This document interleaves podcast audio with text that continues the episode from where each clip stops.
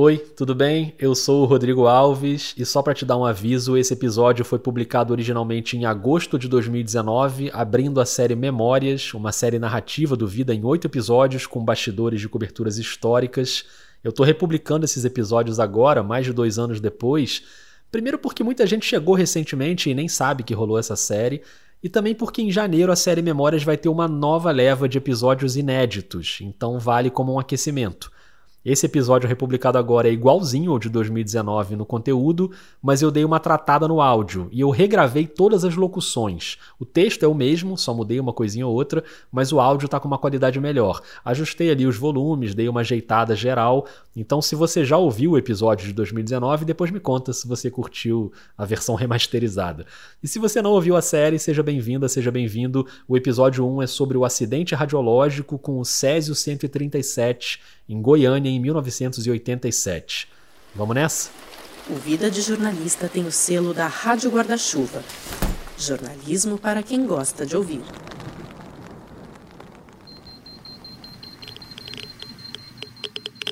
Em Goiânia, uma multidão entrava em pânico com a história do pó que contaminava.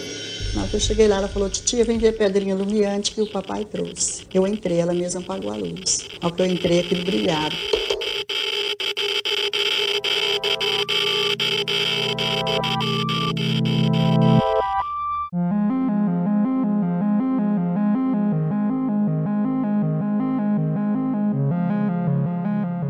Memórias, uma série do podcast Vida de Jornalista. Aqui a gente volta ao passado para reviver coberturas históricas do jornalismo brasileiro, conversando com quem esteve lá. No episódio de hoje, a cobertura do acidente radiológico com o Césio 137 em Goiânia, em setembro de 1987. E a nossa convidada é a jornalista Cileide Alves. E eu chegava em casa com essa dúvida: será que eu posso pegar meu filho? Será que eu posso abraçar meu filho? E aí minha família, meus, minhas irmãs, minha mãe, ficava todo mundo com medo e eu tinha que acalmá-las. Eu tinha que dizer para elas que estava tudo sob controle. Mas ao mesmo tempo, ninguém acreditava que estava sob controle.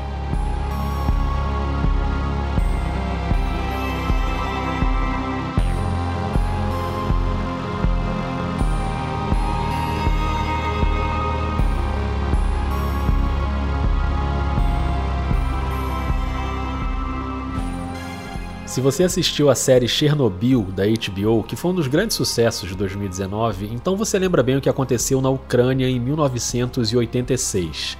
Era para ser um teste de segurança numa usina nuclear na antiga União Soviética, mas um reator explodiu numa combinação de erros que causou o maior desastre nuclear da história.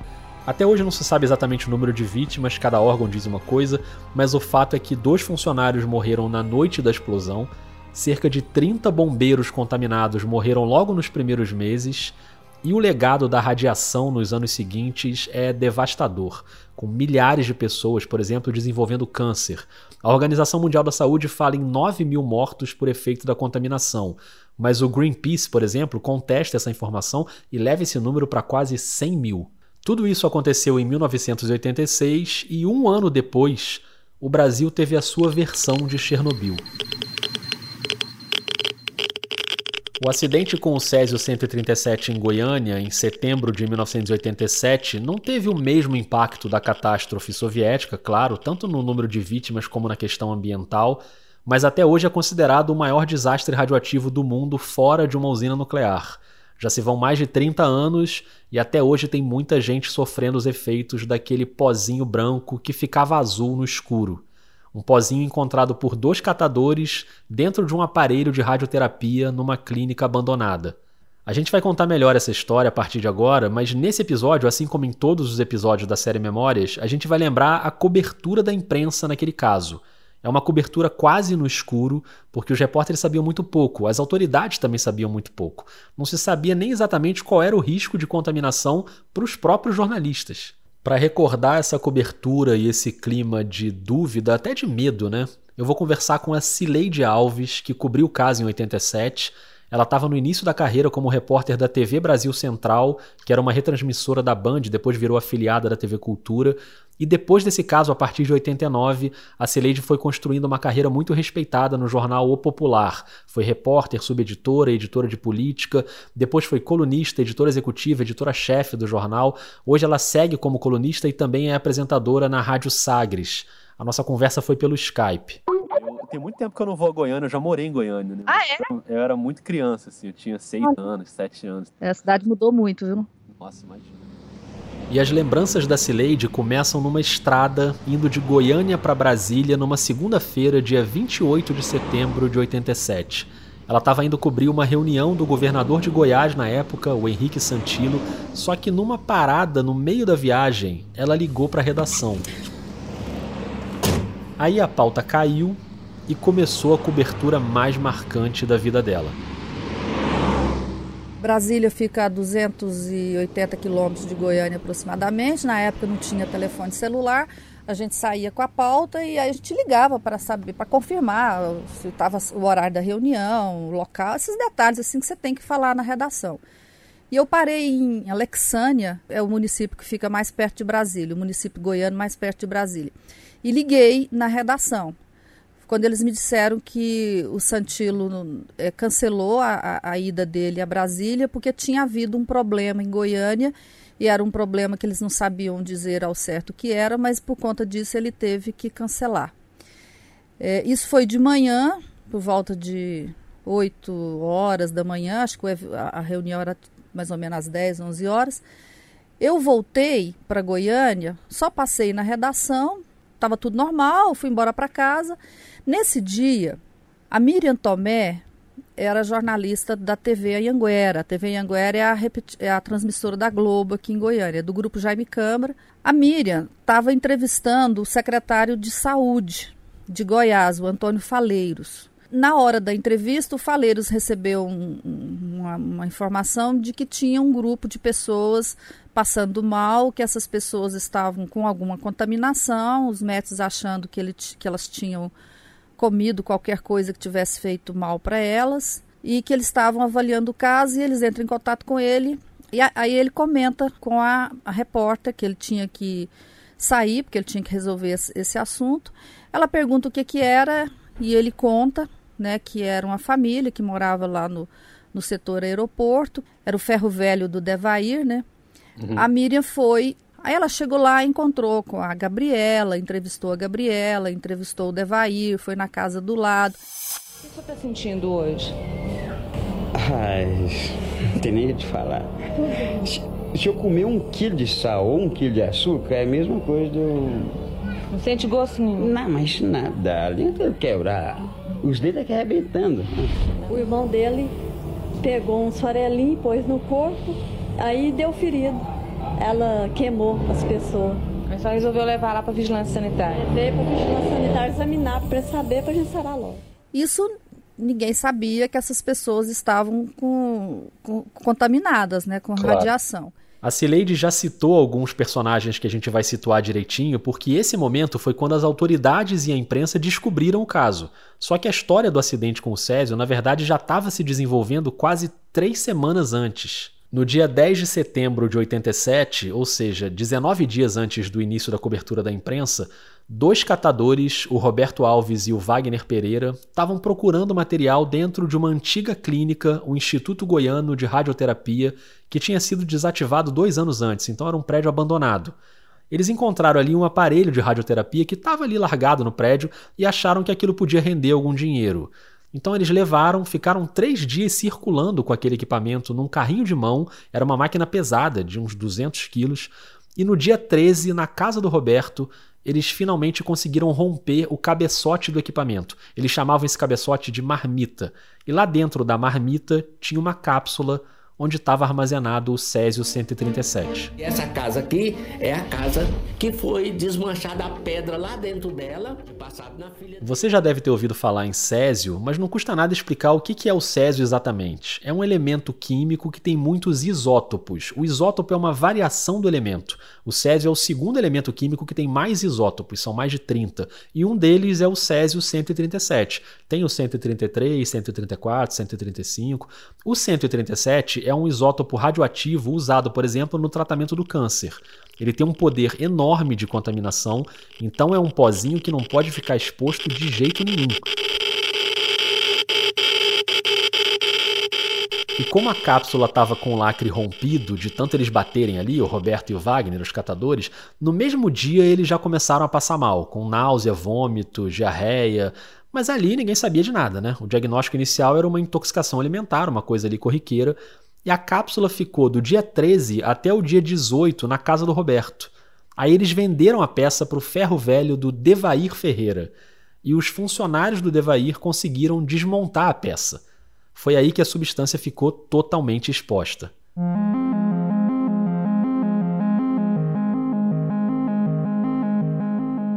Visualmente, o Césio 137 parece sal, sal de cozinha, branco, mas no escuro ele ganha um brilho azulado que chama muita atenção. E de noite, o Devair, vendo aquele brilho esquisito ali no ferro velho dele, ficou encantado com aquele negócio. Ele tinha uma frase, deixou uma frase. Esse é o Odesson é... Alves Ferreira, irmão do Devair, numa declaração ao programa Linha Direta Justiça que reconstituiu o caso em 2007. É... Eu me apaixonei pelo brilho da morte. Então ele apaixonou realmente por aquela peça, por aquele material. O Odesson Alves visitou o Devair e a esposa dele, a Maria Gabriela, e ele pegou um pouco do Césio, botou na palma da mão e esfregou. E como era de dia, não teve o brilho azul, né? Então ele não se interessou muito, deixou para lá. Mesmo assim, por causa disso, ele ficou meses internado, criou uma deformação na mão que ele tem até hoje e teve que amputar parte de um dedo. No dia seguinte, o outro irmão do Devair, o Ivo, também foi lá ver o Césio e, pior, pediu para levar um pouco para casa. Chegou em casa de noite, mostrou para a filha, que se chamava Leide das Neves, tinha seis anos. Eles botaram o pó embaixo da cama, ficou tudo iluminado no escuro. A Leide, obviamente, adorou aquilo e ela foi a vítima mais marcante daquele episódio. Ela achou o pó tão bonito, tão, uhum. ela ficou uhum. tão encantada com aquele pó que ela brincou com ele. Depois a mãe fez um lanche para ela, cozinhou um ovo. Ela pegou o ovo com a mãozinha suja do, do pó e, e aí ela comeu esse ovo, então ela foi o único caso de ingestão, né? Ela comeu o césio. A gente vai falar mais sobre a Leide, mas antes vamos voltar para o depoimento da Cileide Alves, porque naquele dia em que começou a cobertura, a cápsula do Césio tinha sido levada para ser analisada pela vigilância sanitária, e quem levou foi a Gabriela, a mulher do Devair, dono do ferro velho. A Gabriela ficou cabreira com aquele negócio de do nada todo mundo ficar doente. A Gabriela notou que as pessoas começaram a passar mal depois que aquela peça chegou na casa dela. E aí ela chama dois outros é, catadores que trabalhavam lá com ela, esses dois trabalhavam com ela, e foi com os dois, ela mais os dois, eles pegaram um, um ônibus na Avenida Independência e foram até a vigilância sanitária, que ficava também no setor aeroporto, e essa ela levou num saco de linhagem, uhum. aqueles sacos antigos de linhagem. E até uma foto muito bonita, que é do, do repórter Lorisvaldo de Paula. É uma foto muito bonita que é um saco de linhagem preta e branca a foto, naquela época se fazia foto preta e branca, em cima de uma cadeira, tipo uma cadeira é. de escola. E o, o Lorisvaldo de Paula já morreu, ele sofreu um acidente de trânsito depois e morreu. Mas ele contava que ele chegou, a peça estava lá em cima, e as pessoas disseram para ele assim que ele podia abrir o saco. Mas ele disse que não sabe porque ele não abriu o saco. Ele fez a foto com o saco de linhagem fechada. E depois o, o editor de fotografia do Jornal Popular que também já morreu, o Hélio Nunes, que era um excelente fotógrafo. O Hélio, inclusive, deu uma bronca no, no Lorisvaldo, porque que o Lorisvaldo não abriu o saco, não pegou a peça, né? Nossa. O Lorisvaldo fez a foto, então nesse dia todo mundo chegou perto. todos os jornalistas, né? A Miriam, é, lá do, da TV Anguera, o Lorisvaldo do, do Popular, a Laine Tomé, que era repórter do Popular, que estava com o Lorisvaldo, quer dizer, todo, todo mundo chegou perto, os funcionários da, da vigilância sanitária, porque ficou numa sala lá na, na, na entrada da, da vigilância sanitária. Então, as pessoas passando mal, e aí alguém teve a ideia de chamar um físico. E tinha uhum. um físico que ele trabalhava, se não me engano, na Universidade Federal, é o, o Walter Mendes. Chamaram o Walter. E o Walter foi com um contador de Geiger. A hora que o Walter chega, o contador gira, né? A Cileide vai citar agora a CNEM, que é a Comissão Nacional de Energia Nuclear, uma agência do governo responsável por todo o programa nuclear do país. Ah, o governo de Goiás entrou em contato com a CNEM e aí a CNEM manda do Rio para Goiânia os primeiros técnicos para avaliarem. E entre eles chegou o, o, José de Júlio Rosenthal, um físico da CNEM, que era o responsável por essa área de fiscalização né, de, de desse material de, de clínicas radiológicas. E aí, quando eles viram, que eles viram que realmente aquilo era um material radioativo, eles começam a dar as instruções para cercar, né?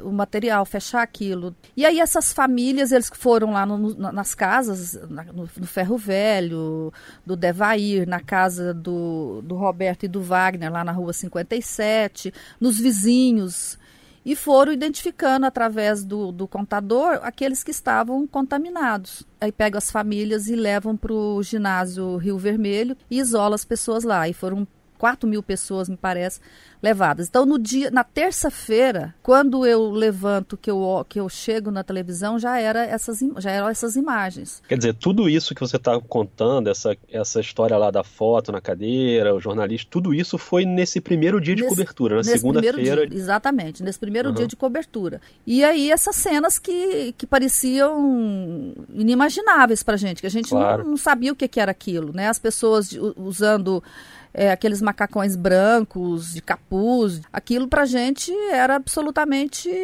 incompreensível, né? E aí, aí começamos, aí foram as histórias. E esse, eu lembro que esse dia eu cheguei de manhã na televisão, eu lembro desse dia que eu comecei a fazer a cobertura. Eu não lembro do dia que eu terminei.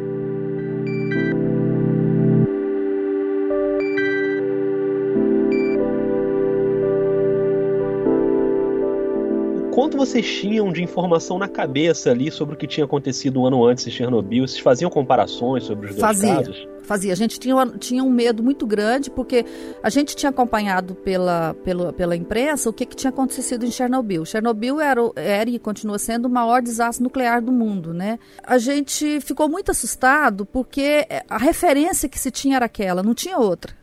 É. Não existia outra referência. Isso a gente sabia que era muito grave. Mas depois que eu li o livro da, da Sletana. O que eu... A Cileide falou bastante desse livro durante o nosso papo. É um livro referência nesse assunto, se chama Vozes de Chernobyl, da Svetlana Alexievich, uma jornalista bielorrussa que ganhou o Nobel de Literatura em 2015. O livro foi publicado no Brasil pela Companhia das Sletana. Letras. O que eu entendi foi o seguinte: lá na, na Rússia, as autoridades é, elas esconderam da população. Né? O, o regime russo aquela coisa de, de, de não ser transparente, de, é, é de é, criar um, um, um, um, pânico de que poderia ser um ataque nuclear, que a Rússia estava sendo vítima dos inimigos né, de fora. Dizer, não se confiava no governo lá por conta disso. E aqui, a gente estava saindo de um, de, um, de um, governo ditatorial, a mídia ainda não tinha, estava conquistando aquele, esse, essa nova fase do regime democrático, mas havia uma suspeita muito grande de que os governos, o governo estava mentindo para gente. E aí, quando a Cileide fala isso, eu fico tentando imaginar e queria que você que está ouvindo tentasse imaginar isso junto comigo. Como devia ser passar o dia inteiro cobrindo aquele assunto, em contato com aquelas pessoas, indo ao hospital, por exemplo, onde estava o Devair, onde estava a Gabriela, os funcionários do Ferro Velho, e depois, no fim do dia, chegar em casa sem ter certeza absoluta sobre qual era a condição de saúde e o risco de contaminação. Ainda mais tendo em casa um filho de 3 anos de idade. Eu me lembro que eu saía do trabalho no fim do dia, eu chegava em casa, eu ficava pensando assim, eu tinha que acalmar minha família, porque as informações eram a boataria né, era muito grande, que estava todo mundo contaminado, que tinha ido para as árvores, que tinha caído um lençol freático, que a cidade estava toda tomando água contaminada. E começaram a surgir informações, porque uma casa ela gera lixo, pessoas que chegam não visitam uma casa, levam coisas para outra casa. Os dois rapazes que abriram a cápsula eram catadores de papel. Quantas pessoas tocaram nisso? Os objetos que foram contaminados, para onde foram esses objetos? Os animais que tiveram contato com esses objetos, pássaros que podem ter pousado né, nos, lugar, nos lugares contaminados. Então virou uma, uma paranoia na cidade. Por isso que eu considero que essa é a, a, foi a cobertura mais difícil que eu já fiz na minha vida, porque, em geral, você vai fazer uma cobertura, quando você começa aquilo, você não sabe o que aconteceu. Mas você vai apurando, você vai descobrindo, né? Claro. Naquela época, não, porque ninguém sabia nada de radioatividade, ninguém sabia nada de césio, ninguém sabia nada de, de, de nenhum de, de, átomo, de núcleo, de, sabe? Ninguém, ninguém sabia de física. E os próprios físicos daqui não tinham experiência nisso. Ninguém tinha. Havia um sentimento naquele momento de, de rejeição, de preconceito, e a gente tinha o, o cuidado de não transparecer isso, né? Que as coisas eram muito graves. Ao mesmo tempo, a gente sabia que tinha alguns, alguns cuidados que você tinha que tomar.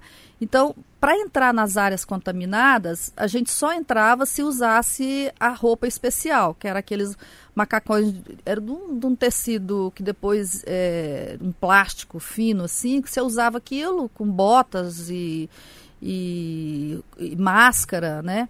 Aí nas áreas contaminadas a gente entrava assim.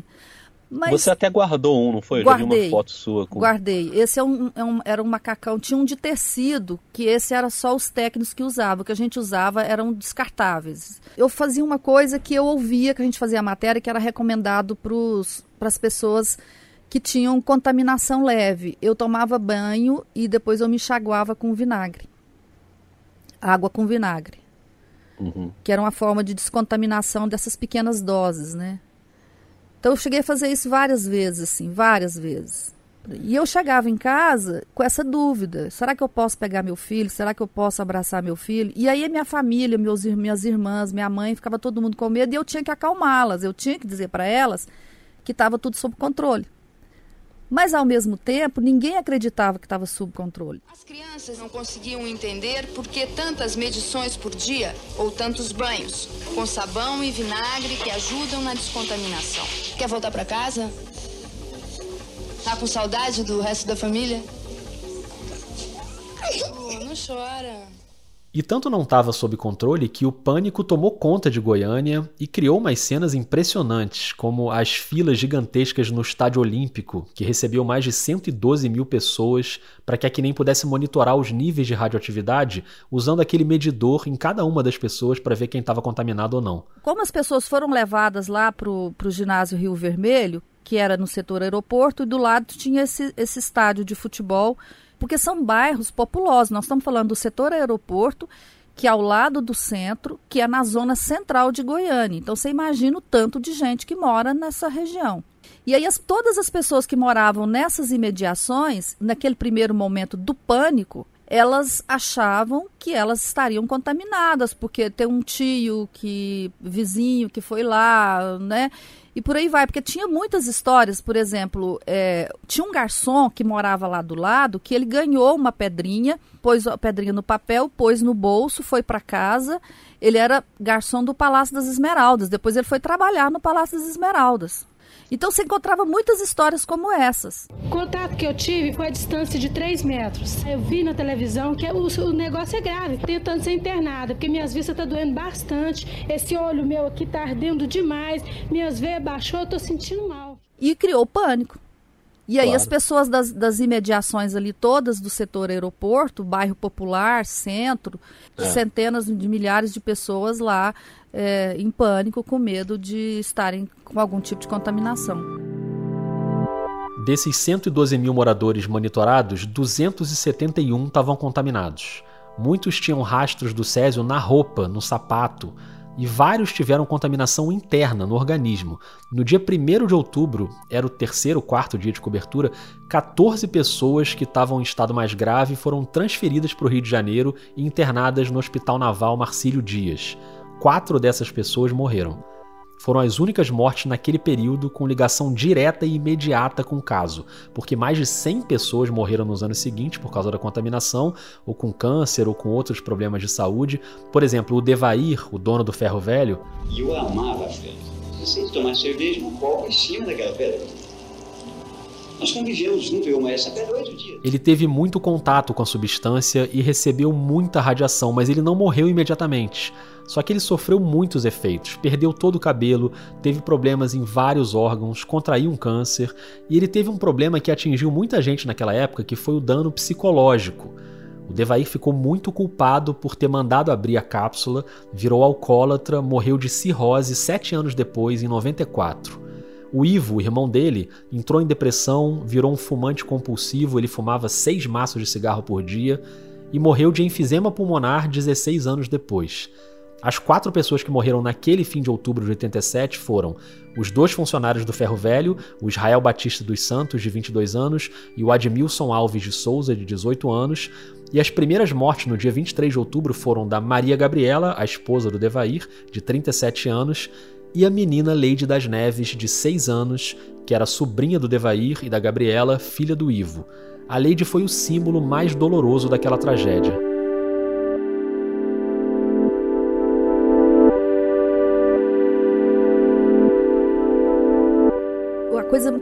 Impressiona muito, que eu nunca esqueço, é da mãe da, da Leide, a Lourdes. Tem uma foto da Leide, que é a foto mais conhecida, que ela com um bichinho, parece um brinquedinho assim, que é a única foto da Leide que tem. Todo mundo que vai contar da, da, do, desse acidente ilustra com essa mesma foto. E a mãe da Leide me disse assim que quando é, fecharam a casa dela, né, falaram que ela tinha que sair da casa, que estava interditada, eles não deixaram ela pegar nada, absolutamente nada. Ela pegou escondido essa foto da Leide, porque ela não, não podia ficar sem nada. Na hora que eu cheguei lá, ela falou: Titia, vem ver a pedrinha lumiante que o papai trouxe. Essa voz é da Odete, tia da Leide, cunhada do Ivo, em entrevista à Globo. Eu entrei, ela mesma apagou a luz. Ao que eu entrei, aquilo brilhava. A Odete também tem marcas do Césio até hoje, na mão e no pescoço. O Ivo, aí ele falou assim, vou fazer a Odete ficar bonita. Que somente o papel que ele trouxe, ele passou no meu pescoço. Passou. É isso que ficou na carne viva. A vida dessas famílias todas, elas foram transformadas por algo invisível. Então, assim, uma coisa que, que não me sai da cabeça é, são essas pessoas, a imagem delas, né? E aí tem um depoimento de uma mulher no livro do, de Chernobyl que ela fala assim que ela acorda de manhã é, e, e, olha assim, estava bonito o, o, pomar dela, assim, muito bonito. A horta, aliás, a horta bonita, tomates, pepinos e dois cantos assim tinha uma coisa azul, completamente azul, muito bonito. Era o Césio. Nossa. Lá eles não sabiam.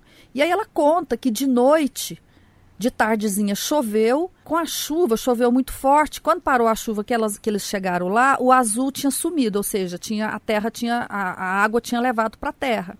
E aí elas comeram essas frutas.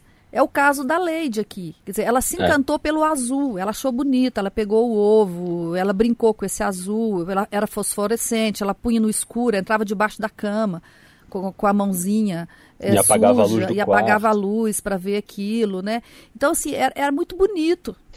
Da mesma forma em Chernobyl era bonito, não, não tinha não tinha destruição. A, a, a, imagem que a gente tem da coisa que faz mal é a coisa que destrói, né? O belo não.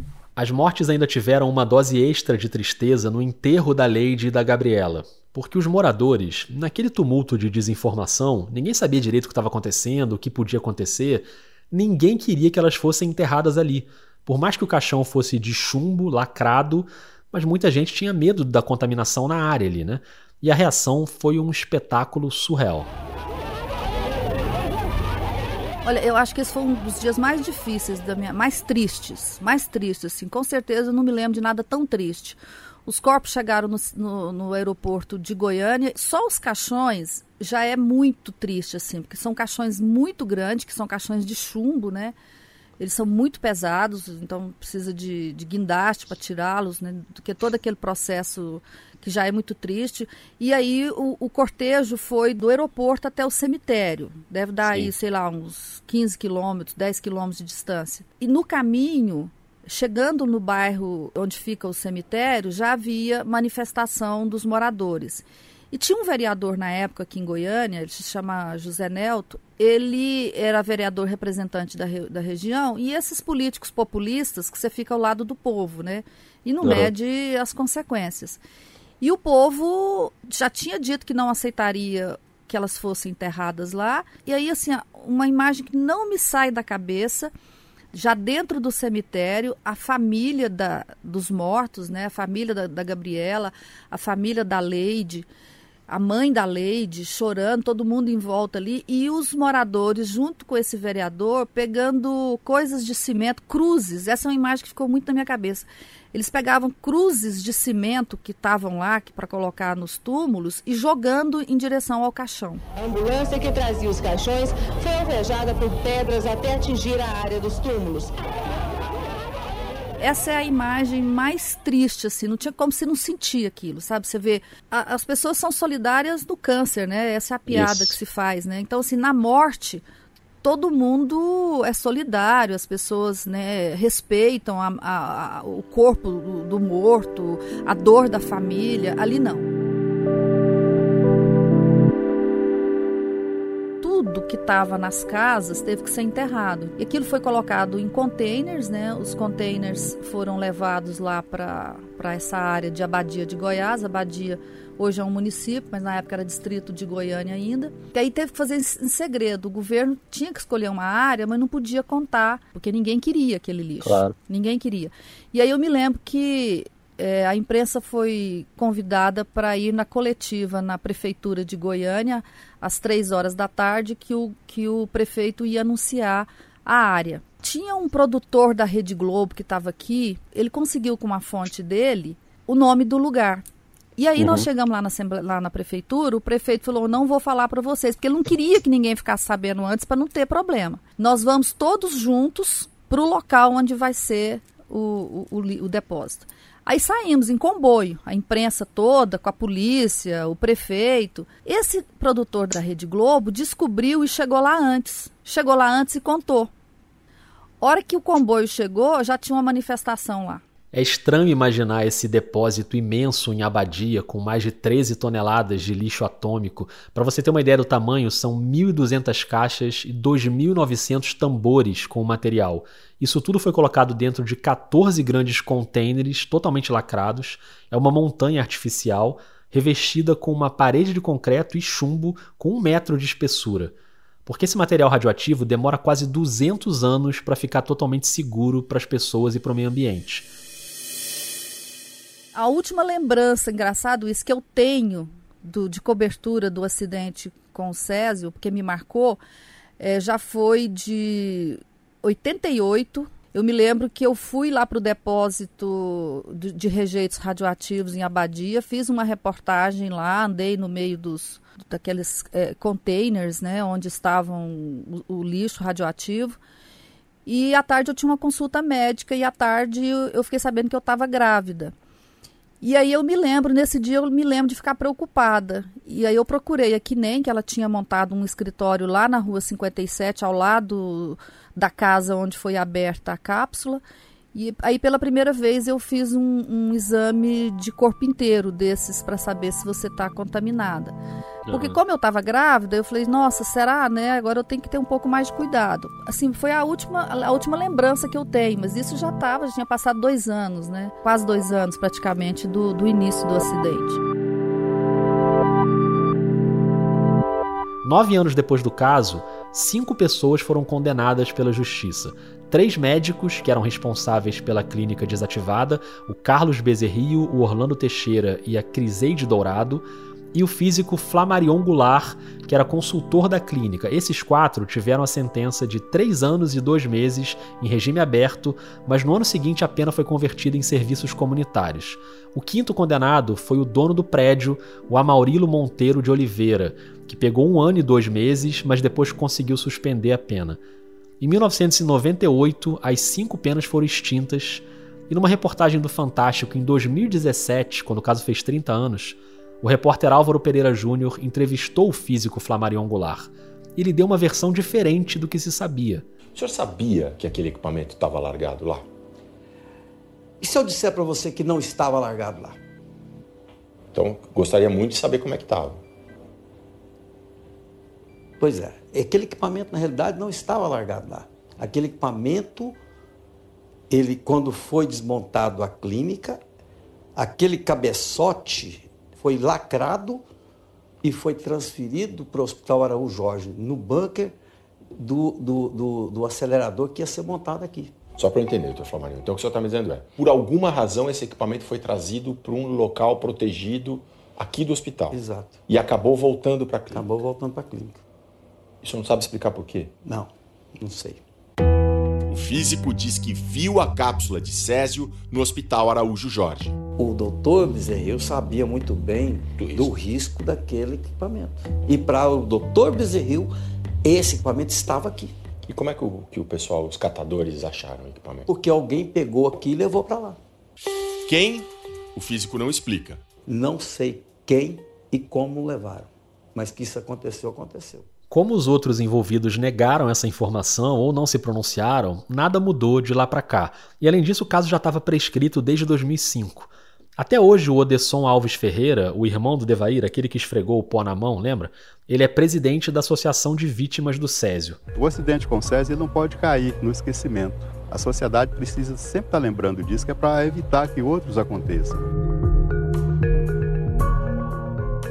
Quem participou daquela cobertura também não esquece. E a Cileide Alves, que ajudou a gente a lembrar e a entender melhor todo esse caso, ela não só guarda lições daquela época, como espera que o país aprenda com aquilo e não repita esses erros. Olha, eu acho que essa cobertura me fez pensar em muitas questões. Primeiro, na responsabilidade que a gente tem com aquilo que divulga. Eu chegava no fim do dia, eu ficava muito preocupada de como que as pessoas iam receber aquilo, como é que as pessoas iam perceber aquilo. E segunda coisa que me, me fez pensar muito é a certeza de, da apuração. Acho que foi aí que eu aprendi que a apuração ela é fundamental. Porque a gente estava no meio de, teoricamente, das pessoas mais preparadas para dar aquelas informações, que eram médicos, que eram físicos, nucleares, gente de toda parte, vinha gente do mundo todo para cá, eu todo dia cobria, físico da Inglaterra, físico da Alemanha, físico do, do Chernobyl, russos, mas assim, cada um tinha uma opinião. Né? O que a gente tinha na realidade era mais opinião do que informação. Eu acho que foi ali que eu aprendi na, na, ali na prática, né, o que, que é, é, a responsabilidade que não é de você checar e saber como divulgar a informação, porque muitas vezes você até checa, mas divulga de qualquer jeito, né? E a forma de divulgar é muito relevante, muito. Perfeito. Bom, Sileide, você deu uma aula. Queria te agradecer demais assim pelo papo. Acho que foi muito esclarecedor. Obrigado demais por dividir essa experiência com a gente. De nada, foi. Tomara que eu esteja ajudando que essa história fique registrada. Eu acho que aconteceu. É uma coisa que a gente não, que a humanidade não tem como impedir que aconteça, mas eu acho que já que aconteceu, a gente tem que aprender com isso. E me preocupa muito isso hoje, sabe? O que que o Brasil aprendeu com esse acidente? O que que a gente faz melhor? o que, que a gente faz por essas vítimas aqui. Eu percebi muito no, lendo o livro, esse livro que eu falei, As Vozes de Chernobyl, que as pessoas depois que passam, elas se sentem abandonadas e sós, porque o tempo passa, cada um vai cuidar das suas vidas e elas não, elas não têm como se dissociar disso e mudar a vida delas, elas ficam para sempre. A vida delas é muito incerta, porque você vai conversar com elas, todas elas têm um, uma reclamação de algum tipo de doença na família, depressão, é, algum tipo de câncer, cada um tem uma história de que morreu um parente de câncer, o setor público, as autoridades, a academia, a sociedade de um modo geral não soube como cuidar dessas pessoas, sabe assim, eu acho que é o que é pior. Até hoje a gente vê, eventualmente tem um, uma contenção de custos e a gente descobre que falta remédio que a Fundação Leide das Neves, que depois, eu acho que hoje mudou o nome, não me lembro mais, mas que, a, que não tem recursos, que a, a, aposentadoria foi cortada, ainda tem, ainda tem trabalhadores reivindicando na justiça, né? eu acho que a gente não aprendeu a cuidar das pessoas. É isso que me preocupa. E, e, quando eu conto essa história, eu espero que mais pessoas ouçam isso, que a gente aprenda a é, é, se preocupar com, a, com essas pessoas.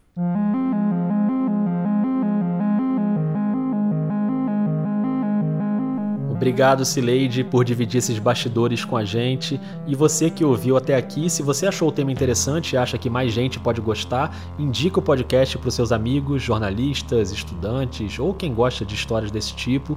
E procura mais sobre esse tema, tem muita coisa disponível. A matéria do Álvaro Pereira Júnior, por exemplo, dá para achar no Globoplay. Tem muita coisa no YouTube, documentários, vídeos, reportagens da TV Anhanguera, a gente ouviu trechos de algumas aqui.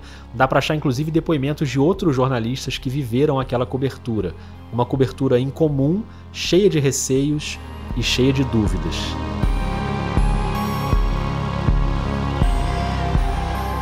No próximo episódio da série Memórias, a confusão é muito grande aqui e a gente vê que a imprensa toda está aqui na porta do ônibus.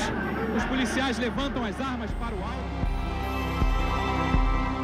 A cobertura do sequestro do ônibus 174 no Rio de Janeiro em 12 de junho de 2000 e a nossa convidada é a jornalista Mariana Gross. Um tema que marcou a minha carreira, realmente. Ali eu entendi o que era ser repórter de fato. Já tinha, claro, feito outras reportagens, mas ali eu entendi o cerne da questão, sabe? Memórias é uma série especial do podcast Vida de Jornalista, publicado originalmente em 2019 com oito episódios. Esses episódios estão sendo republicados agora, um por semana, com áudio remasterizado e as locuções regravadas com uma qualidade melhor para ficar tudo mais bonito. Em janeiro de 2022 começa uma nova leva de episódios inéditos. Até lá, me conta o que você acha da série. O Vida tá no Twitter e no Instagram com a mesma arroba Vida Jornalista. Eu sou o Rodrigo Alves e faço sozinho todas as etapas da produção: a pauta, a pesquisa, a entrevista, o roteiro, a locução, a edição, a sonorização, as artes, a divulgação. E o Vida não tem patrocínio, é um podcast mantido apenas pelos ouvintes. Então, se você quiser e puder apoiar, é muito importante. É só buscar o nome do podcast no Catarse, no PicPay ou na Aurelo. Lá você encontra os planos mensais a partir de R$ reais Todos os assinantes recebem áudios de bastidores dos episódios e a partir do plano de 10 reais você pode entrar no grupo de WhatsApp do Vida.